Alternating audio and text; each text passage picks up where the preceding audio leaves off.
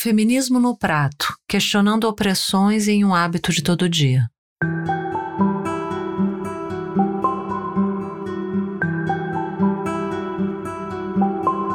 Ecofeminismo, Mulheres e Natureza é uma série de artigos que busca discutir a importância da conexão das mulheres com os seres não humanos e o meio ambiente. A série tem como objetivo abordar as questões éticas e morais, além das questões culturais, sociais e econômicas relacionadas ao feminismo, veganismo e ecologia.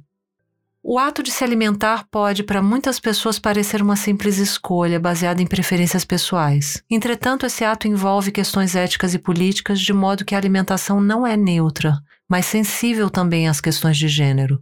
A partir do momento no qual nossas escolhas alimentares afetam outras vidas, comer passa a ser um ato político e ético. Assim, é preciso lembrar que o alimento que nos chega ao prato necessariamente passa pela sua produção.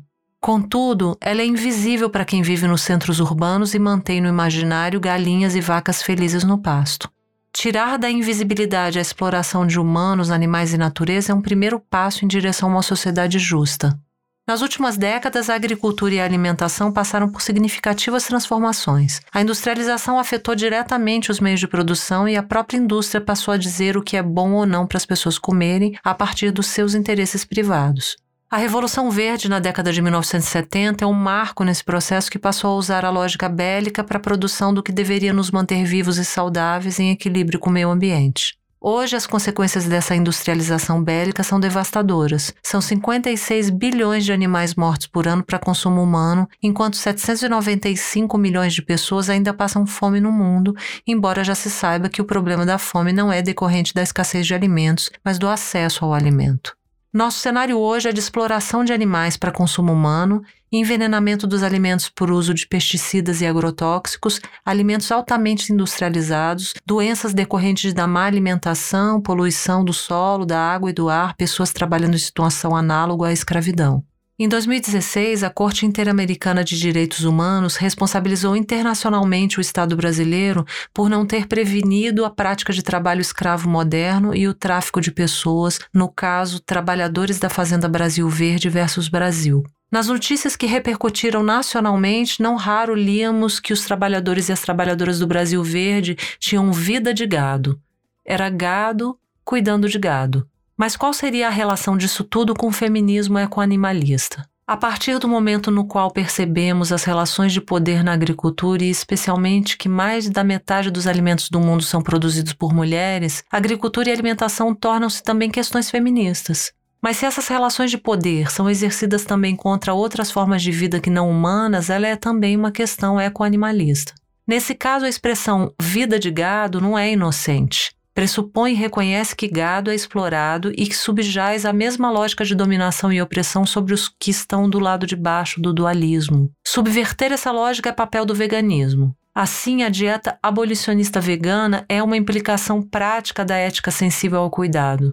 Dieta aqui tem o sentido grego, significa modo de viver.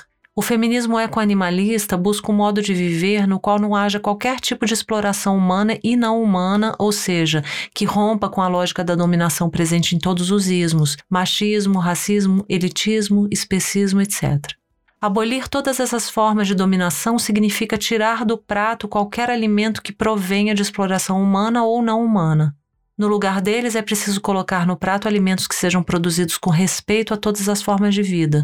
A agricultura orgânica e familiar entra em cena como protagonista nesse cenário.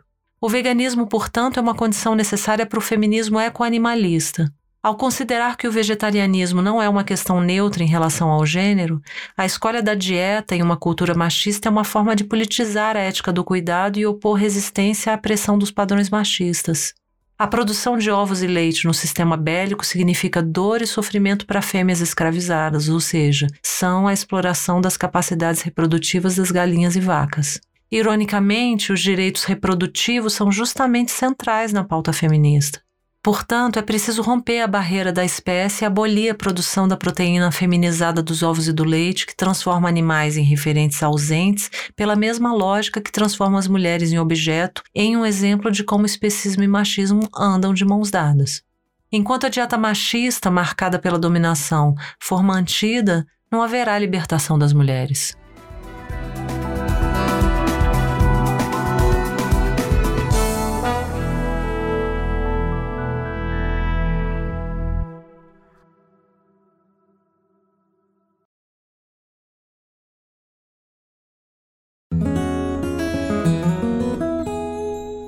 Conheça o Politicamente Incorreto e Ambientalmente também, nosso podcast mensal sobre política e meio ambiente, sempre com pessoas convidadas debatendo as convergências entre Brasília e sustentabilidade. O Politicamente Incorreto e Ambientalmente também faz parte do trio de podcasts do site Modifica.